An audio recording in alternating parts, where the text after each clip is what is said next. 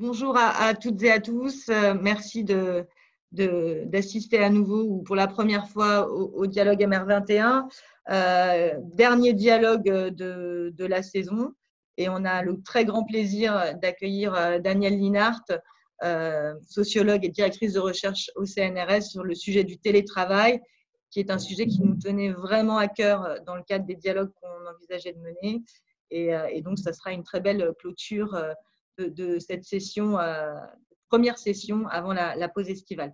Juste avant de, euh, démarrer euh, l'échange, je vous rappelle ce qu'est le MR21. Donc, c'est un mouvement qui rassemble, une communauté qui rassemble des managers de différentes structures, entreprises, ONG, associations qui sont intéressés par les pratiques de développement durable et RSE et par faire évoluer les modèles au sein de leur entreprise à travers un certain nombre de questionnements, de réflexions. Et l'objectif des, dialogues est bien d'alimenter tous ces questionnements, ces réflexions pour faire avancer le modèle durable d'entreprise. Donc, euh, vous, pouvez retrouver euh, et suivre euh, les activités du MR21 sur LinkedIn, sur Twitter et sur Facebook. alors, on a un slide qui indiquait ça, mais je vous le repasserai à la fin de la session. Euh, mais euh, n'hésitez pas à nous suivre. Les conférences, donc les différents dialogues sont, font l'objet d'un replay. Donc vous pouvez suivre le dialogue précédent euh, sur le site mr21.org. Voilà, super. Donc le site mr21.org, la page Facebook Manager 21, le LinkedIn MR21 Manager responsable et Trésor MR21 sur Twitter. Donc merci à nouveau Daniel d'avoir accepté de, participer à ce dialogue. Euh, le télétravail, évolution libératrice ou aliénante du travail. Euh, le constat qu'on a fait, euh, c'est qu'avant la crise du Covid-19, 3% des salariés étaient en télétravail et on est arrivé pendant cette période de confinement et sans doute post-confinement à 20% de salariés en télétravail. Alors, qu'on a entendu beaucoup au tout début, c'est une vision très positive de ce télétravail qui euh, était presque en, train de résoudre euh, tous les problèmes du management, du transport, euh, de la qualité de vie, etc. etc. Notre, notre point de vue a été de se dire, mais questionnons un peu plus tout ça? Et les discussions en cours aujourd'hui montrent qu'il y a un certain nombre de questions et de controverses qui sont posées par ce sujet, notamment sur la question du sens et de l'organisation du travail, sur la question du mode de management, mais aussi la question du lien social. Et c'est, ce sont ces sujets-là qu'on a voulu instruire en euh, afin de, repenser le sujet, et, euh, surtout au moment où il y a de nombreux accords d'entreprise en cours, une négociation sans doute sur une nouvelle loi encadrant le télétravail, et donc comment on, on articule tout ça. Donc, pour, démarrer peut-être Daniel, euh, démarrer par un bilan du télétravail pendant la crise Covid? Est-ce qu'on peut, tirer d'ores et déjà des leçons générales de cette période? Alors déjà, merci beaucoup de m'avoir invité. Je suis absolument ravie de pouvoir euh, discuter de cette question qui me semble particulièrement importante.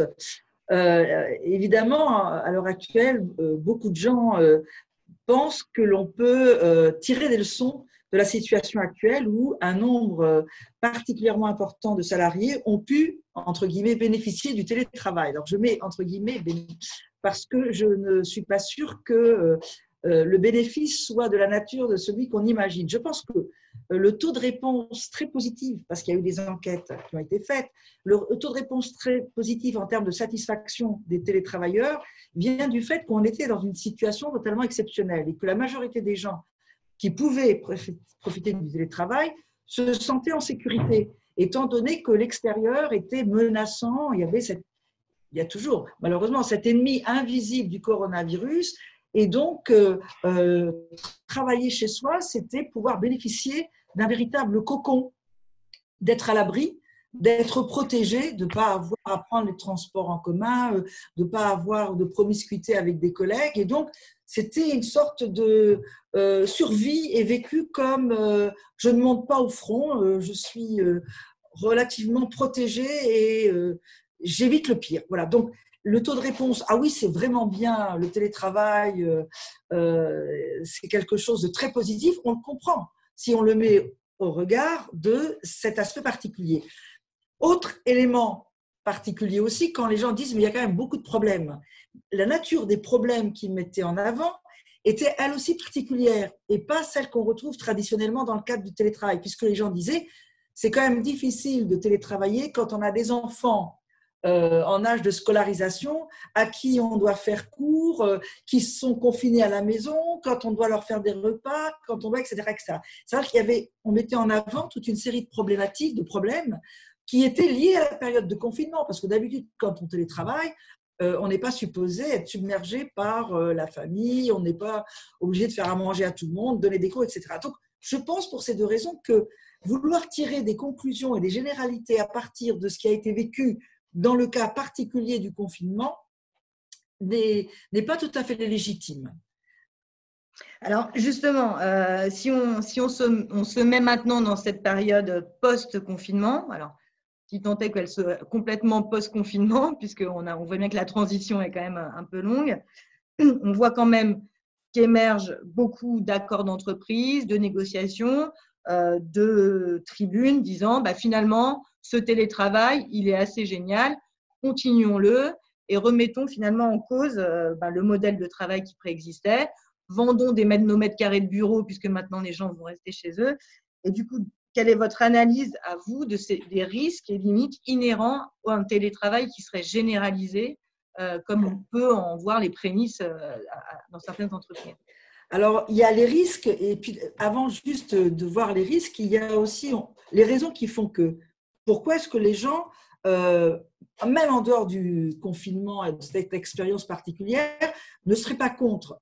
Il faut aussi analyser la période juste précédente qui a été, je crois, euh, une période de dégradation euh, de la qualité de l'espace de travail. C'est-à-dire que la généralisation des open space avec, certaines conditions de flex office, euh, de, nombre de bureaux euh, moindres que le nombre de, euh, de, collègues et de salariés, qui faisaient que chacun essayait d'arriver plus tôt que les autres pour avoir un poste et puis pour avoir un poste pas trop désagréable en termes d'environnement. La problématique de la qualité de la vie dans l'espace de travail, elle, était elle était importante. Pardon. Moi, j'ai souvent entendu dans mes interviews des gens qui disaient euh, euh, l'open space, c'est euh, du bruit, de la difficulté de concentration, des regards intrusifs dans mon travail, c'est parfois même des odeurs de parfum, etc. etc. c'est difficile, c'est l'absence totale de moments d'intimité où on peut bon, se relâcher, faire une petite pause, souffler, etc. Donc c'est vrai que on a vu progressivement se détériorer un peu la qualité pour euh, les employés, pour les, les cadres, pour les techniciens, donc la qualité de l'espace du travail. Donc voilà, euh, se dire à la maison, euh, c'est peut-être pas si mal, d'autant plus qu'il y a le problème de la fatigue, des, du trajet domicile-travail qui fait perdre du temps, etc.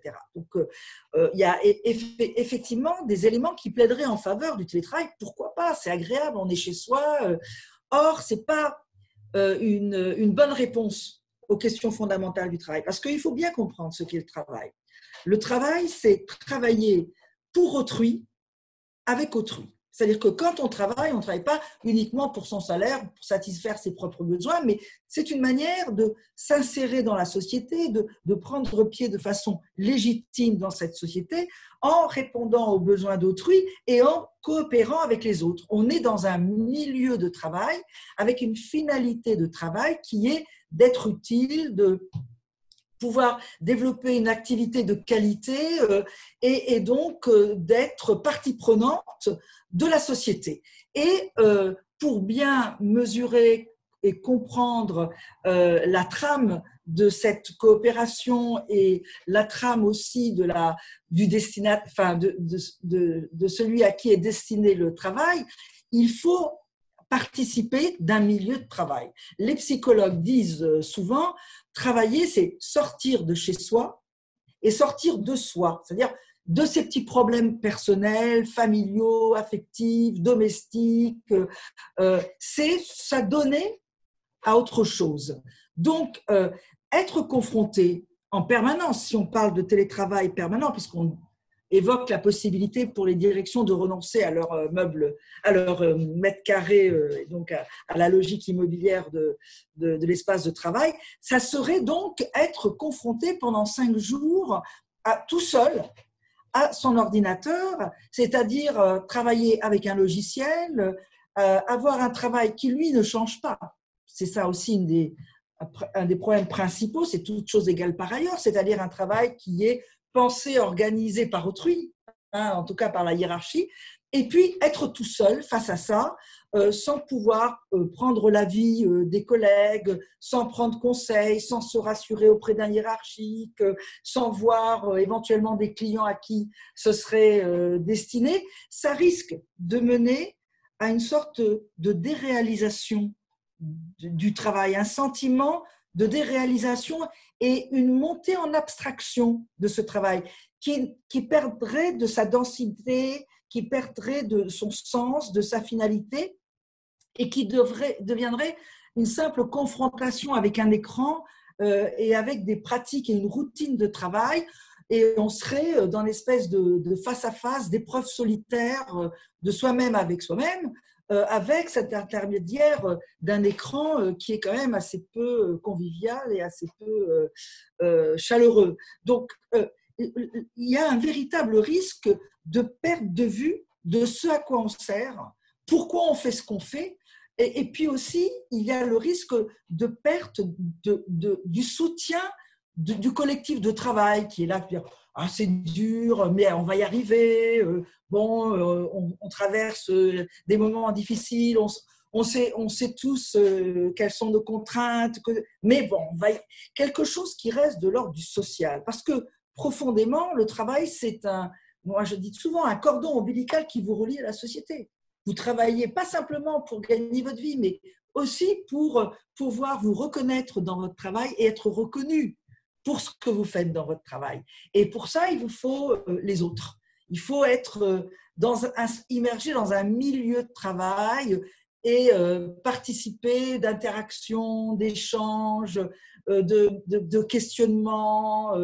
de, il, y a, il y a un besoin de, de sentir, de sentir ce qu'on fait en, en, voyant et en écoutant les autres. Donc voilà, ça c'est un véritable danger du télétravail, c'est cette abstraction qui risque, que risque de devenir euh, le travail, à une absence de, de, de, prise en compte d'à quoi ça sert et avec qui je travaille, qui est-ce qui transpire avec moi ailleurs pour parvenir à réaliser un produit ou un service qui sera utile aux autres.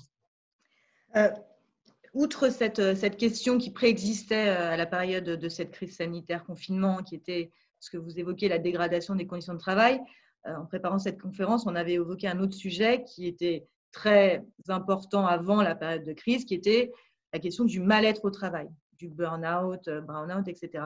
Comment, euh, et, l'idée qui s'est répandue un peu, c'est que finalement, j'ai des problèmes, euh, j'ai des problèmes au travail. au moins, si je suis, au moins si je suis chez moi, ben je vais être mieux, je vais plus avoir de problèmes avec ma hiérarchie, je vais plus avoir de pression. Comment vous analysez également cette question de euh, ou ce mythe, entre guillemets, de je règle tous les problèmes de mal-être au travail, de relations dans le travail, en étant finalement enfermé chez moi, euh, protégé. Alors, c'est très amusant, on n'en avait pas parlé ensemble, mais il se trouve que hier, je discutais euh, avec des amis, psychanalystes notamment, qui me disaient il y a un phénomène qui est en train d'apparaître qui est extrêmement préoccupant. Alors, ça a un nom japonais que j'ai évidemment oublié, mais ce sont des jeunes qui refusent de sortir de chez eux qui restent enfermés dans leur chambre. Certains, euh, au point qu'ils demandent à ce qu'on dépose euh, le plateau repas juste devant leur porte et qui veulent s'isoler totalement du monde. Alors, ils sont sur leur ordinateur, sur leur tablette, sur leur téléphone, euh, en contact avec le monde extérieur, mais uniquement à travers cette, cette informatique qui donne des interactions virtuelles. Et ce sont des gens, a priori, euh, qui ont peur du monde extérieur, qui le trouvent euh, euh, effrayant, qui, qui ne trouvent aucune, aucun plaisir, aucune satisfaction et qui se réfugient chez eux. Alors, on peut se poser la question si les, si les salariés qui font du télétravail sont tellement enclins à vouloir rester chez eux, ne pas avoir problème avec la hiérarchie, ne pas avoir problème avec les collègues, se demander la question, poser la question, pardon, de savoir si est-ce qu'il ne faut pas changer ce milieu de travail? Est-ce qu'il ne faut pas changer euh, cette organisation du travail qui fait que euh, on, se sent tellement mal dans un milieu de travail qu'on a besoin d'être à l'abri, euh, non pas d'un coronavirus, mais du milieu ambiant de travail. Je crois que ça nous renvoie à, un questionnement sur la façon dont le travail est organisé, la façon dont il est vécu par les salariés et leur faible capacité à peser sur la définition de leur travail, la définition de, leur environnement de travail, des moyens qui leur sont nécessaires. De mon point de vue sociologue, si vous voulez se dire je suis tellement lui à la maison, c'est renoncer à pouvoir améliorer euh, le travail avec les autres sur un lieu de travail euh, dédié.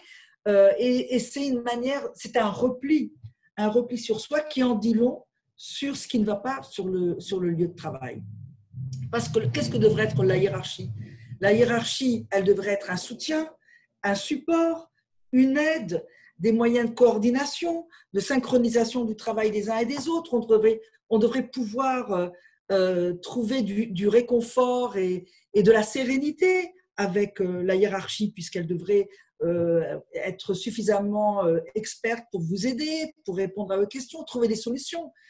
Euh, et les collègues, ça devrait être pareil. On ne devrait pas se sentir en concurrence avec eux, comme c'est souvent le cas, euh, ou en antipathie naturelle parce qu'ils euh, vous regardent d'une manière qui n'est pas sympathique, parce qu'eux-mêmes sont confrontés à des problèmes. Or, or, effectivement, quand on fait des interviews, beaucoup d'interviews auprès des, des, personnes au travail, ben, ils ne se sentent pas heureux. Hein. On parlait du burn-out, du bore-out, des risques psychosociaux, des suicides au travail c'est pas un lieu où on s'épanouit le travail, effectivement. Et ça, c'est un vrai problème sociologiquement parlant, mais aussi du point de vue de l'efficacité et de la performance qu'on peut attendre des salariés.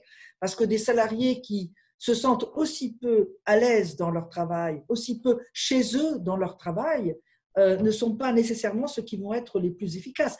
Alors peut-être ils vont passer plus de temps à travailler tout seuls chez eux, mais parce qu'ils auront moins de facilité ils auront moins d'aide, moins de soutien euh, que s'ils étaient euh, sur, un, sur un, lieu de travail. Moi, je sais que euh, à une époque, bon, ça fait longtemps que je fais des enquêtes, mais où c'était dans les usines, un milieu très taylorien, les ouvriers disaient souvent, vous savez, on tient le coup parce que on est entre nous, on est chez soi dans notre, voilà, on est entre nous et on est chez nous ici. Voilà, on, on a des collectifs de travail, on s'entend, euh, on se fait des petits pots euh, régulièrement. Euh, quand le contremaître exagère, bon, bah, on est tous ensemble un collectif, on lui explique pourquoi il ne faut pas qu'il s'énerve, au contraire, on le remet au pas. Et quand on a vraiment des problèmes, on arrive à les faire parvenir jusqu'en haut. Je crois que le milieu de travail actuel devient plus anomique.